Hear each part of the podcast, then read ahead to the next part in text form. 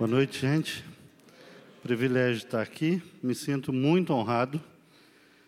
No meio de tanta gente tão nobre, me sinto até incapaz. Mas vamos lá, é Deus que capacita.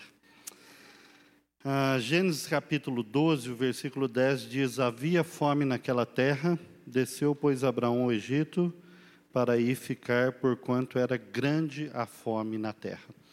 Uma das grandes, uh, um dos grandes fatores de mobilidade de pessoas é a fome. Hoje nós vivemos o, o maior fluxo de pessoas do planeta e quase que de toda a história, né? E as pessoas fogem por guerra, as pessoas fogem é, por meios de vida, as pessoas fogem por perseguição religiosa, mas um dos grandes fatores, como a gente está vendo, por exemplo, aqui na nossa vizinha Venezuela, é a fuga pela fome. Você sabe que no último ano os venezuelanos emagreceram 9 quilos por pessoa. No último ano, a Coreia do Norte agora limitou a, a alimentação para 300 gramas por dia. Essa foi a última limitação que o governo norte-coreano fez. Pois bem, a história de Goiás, a nossa história não é diferente. Nós fomos desmembrados da capitania de São Paulo em 1780, mas retornando um século, cerca de 1680, o governo português queria que as, a colônia fosse é, dominada e ele então começou a trabalhar com os bandeirantes. E os bandeirantes começaram a ir para as regiões mais afastadas, inóspitas, para os sertões, por pelo menos três motivos: a busca do minério, a captura de escravos, o enriquecimento, naturalmente, e a expansão territorial, o medo de invasões de outras terras. E nesse movimento veio para cá o que vocês conhecem bem, o Bartolomeu de Gusmão, não é? E ele chega aqui então com fome de poder. E aí, chegando aqui, ele percebe os indígenas com muito adereços de ouro. Diz que os escravos chegavam a passar ouro no, nos cabelos, de tanto ouro que tinha. E ele, então, percebendo aquilo e com muita fome de poder, ele começa a pressionar os indígenas para dizer onde estão as minas de ouro. Eles não dizem. E aí você conhece bem a história. Ele pega um prato, coloca álcool no prato, mete fogo no álcool e diz: Se vocês não contarem onde está o ouro, eu vou queimar as águas de vocês. E aí então eles, com muito medo, não sabendo do, da malandragem, né? Eles vão e contam para ele onde está o ouro. Ele pega o ouro, leva. E cerca de 1734 vem o filho dele e o filho dele já vem agora com cerca de 20 mil pessoas, das quais 10 mil eram escravos. E aí eles pegam ouro, eles matam os indígenas, eles escravizam outros indígenas, normalmente eles engravidam as indígenas, e aí ele vai fazer a, a colônia né, de Goiás, que é hoje o Goiás Velho. E aí você fica imaginando como que fica a cabeça desse povo em relação aos estrangeiros, em relação às pessoas que estão chegando aqui. Depois, cerca de 1908, chega em São Paulo cerca de 170 famílias de japoneses. E eles chegam a São Paulo, naturalmente vindo do Japão, um dos grandes problemas era a fome. E dessas famílias, cerca de 20 famílias vêm para Goiás.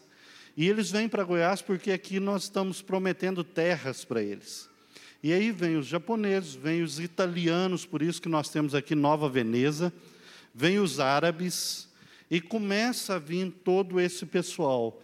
E aí os japoneses, num primeiro instante, já enganado, porque eles chegam, começam a trabalhar na terra e de repente eles não doam a terra.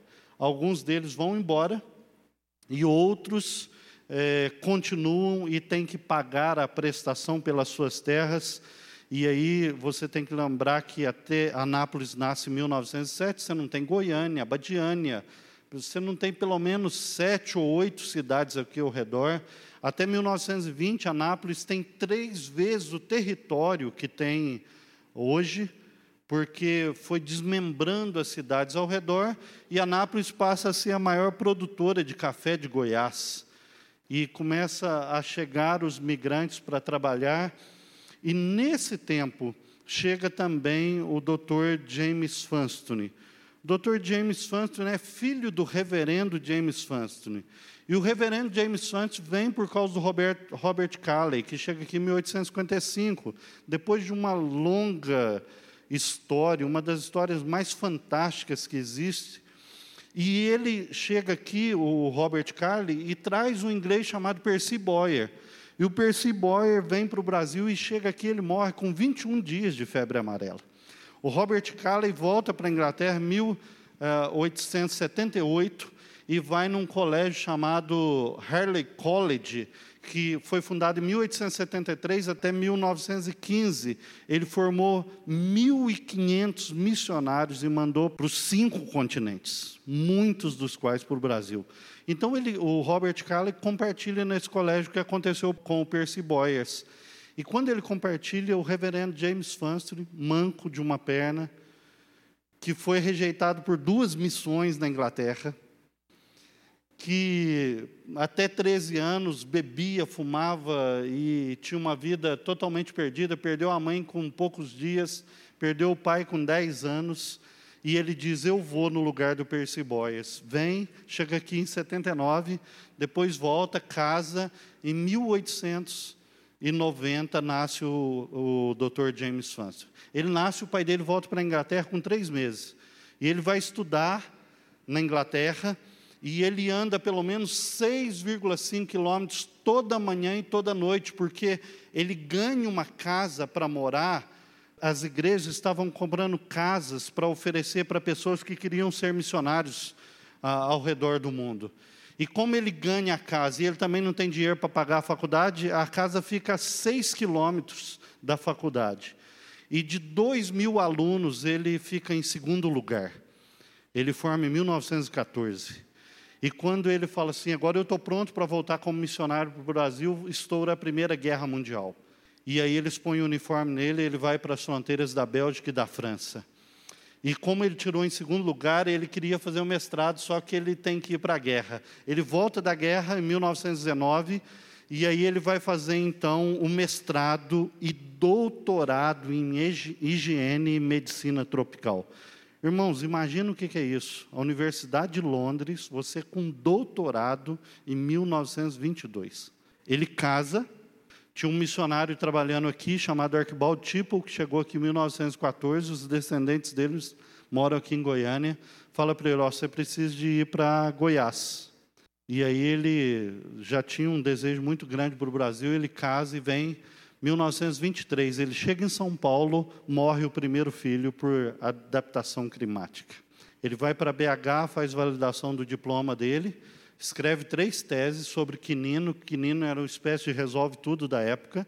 Sai de, de terminado de, de fazer a sua validação, vem em direção Ipameri, Catalão. Compra um terreno em Ipameri para construir um hospital, fazer sua casa o bispo da cidade não deixa ele passar o, terreno no nome dele. Ele vem para Anápolis. Chega a Anápolis em 1924. Quando ele chega aqui, ele encontra dois médicos em todos, todo o Goiás, centro-oeste brasileiro.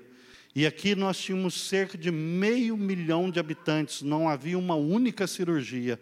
Aí então ele instala a primeira casa de saúde do interior de Goiás, em Anápolis, 1924.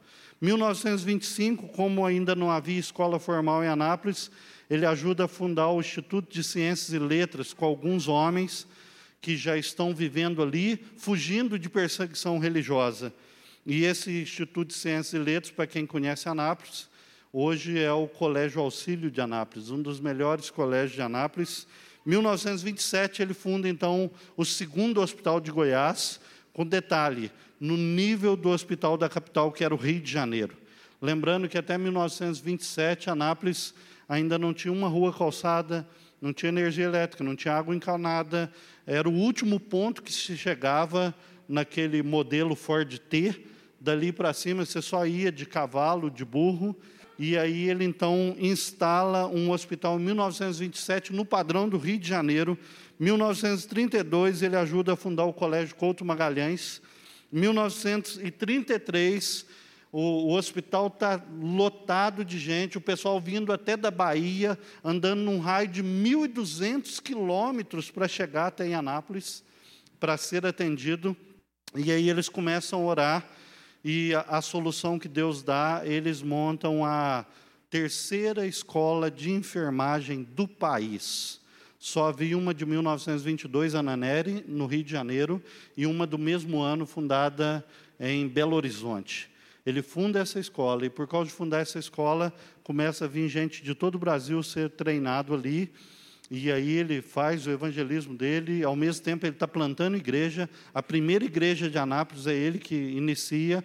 Eles estão atendendo nos bairros afastados. Na década de 30, o prefeito expulsa os leprosos do centro da cidade, o hospital do centro da cidade.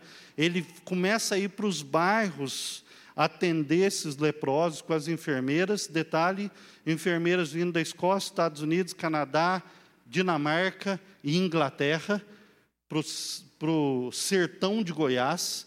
E eles estão indo para os bairros atender. Para quem conhece a Igreja Presbiteriana Pioneira em Anápolis, ele, aquela igreja era um leprosário feito de sapê uma cabaninha feita de sapê, onde a mãe do Dr. Joe, Dona Hatch, outra missionária, ia fazer evangelismo, cuidar de leprosos.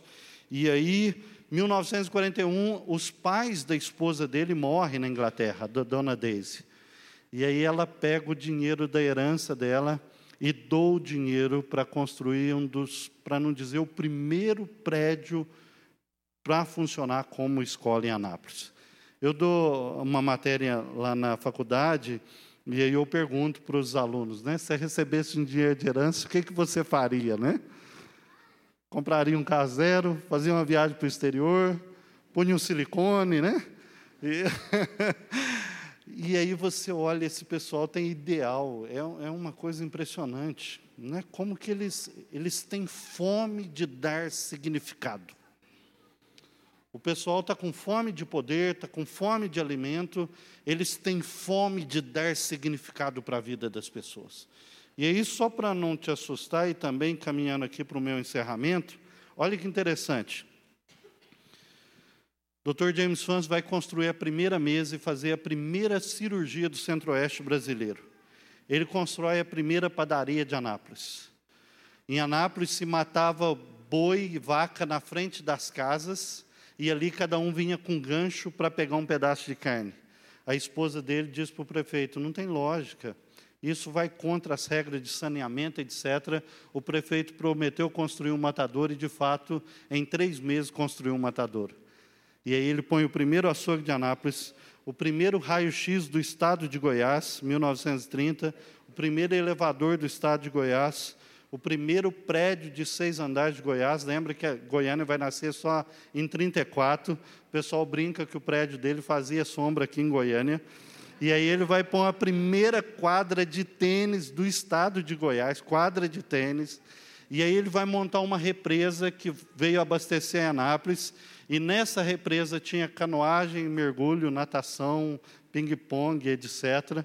Aí o pessoal fala que crente não pensa, né? Eu não sei, pode tem muita gente que não pensa, mas não é uma regra. E aí ele vai, os, os estrangeiros vão ser bem acolhidos em Anápolis, porque tem um doutor estrangeiro. E aí ele vai fundar o Rotary Club, do qual foi presidente. Ele vai iniciar o Museu de Anápolis. Ele vai ser o presidente da Associação Médica de Anápolis, que ele mesmo cria. Vai fazer parte da Academia Goiana de Medicina vai fazer parte da Academia Napolina de Letras, foi entrevistado pela revista Times, pela BBC de Londres. O rei Jorge da Inglaterra o condecorou quando o presidente Tito da Iugoslávia veio visitar o Centro-Oeste. O ponto turístico era a represa dele com os motores e o hospital. E aí ele inaugura um centro de excelência em medicina com raio-x, laboratório, ah, em, acima de cada cama ele punha uma Bíblia, os missionários, padres e alguns pastores eram atendidos de graça. Quando eles davam dinheiro, ele guardava esse dinheiro para a construção de igreja. Quando o pessoal, a equipe do hospital não estava ampliando os prédios, estava construindo igreja, missões, e por causa disso, Ase Socorro, Novas Tribos e todas as missões vêm para Anápolis, porque havia um hospital ali, e aí ele tem uma influência tremenda na região. O primeiro raio-x instalado em Goiânia veio de um médico que ficou com ele mais de oito anos e diz: eu tudo que eu aprendi, eu aprendi com o senhor Newton Widerecker, vem para Goiânia. Quando ah, Bernardo e Saião vão construir a CANG, Colônia Agrícola Goiânia, que veio a ser séries, pediu para ele fazer o prognóstico da saúde. Ele fez o prognóstico e mandou os primeiros médicos missionários ah, para séries. E eu vi uma entrevista um tempo atrás que séries é uma das melhores qualidades de vida do Brasil na área de saúde e os médicos foram enviados por ele para lá. O doutor Gordon chegou dos Estados Unidos, ficou alguns anos com ele e dali foi para Rio Verde. E o Hospital Evangelho de Rio Verde já tem mais de 80 anos de atuação na região e implantaram a terceira escola de enfermagem de Goiás. E aí ele ajudou ainda na construção de Brasília, os um pouco mais experientes aqui conhecem Alex Dias Ribeiro.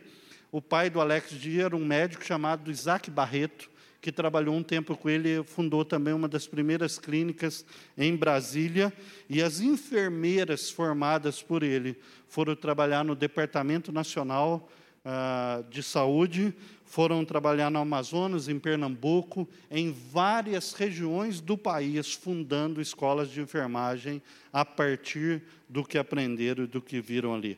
Só para você ter uma ideia, e eu encerro aqui. Eu achei um boletim médico, na verdade, um relato missionário. Em 1943, ele atendeu 29 mil casos, 44, 32.780.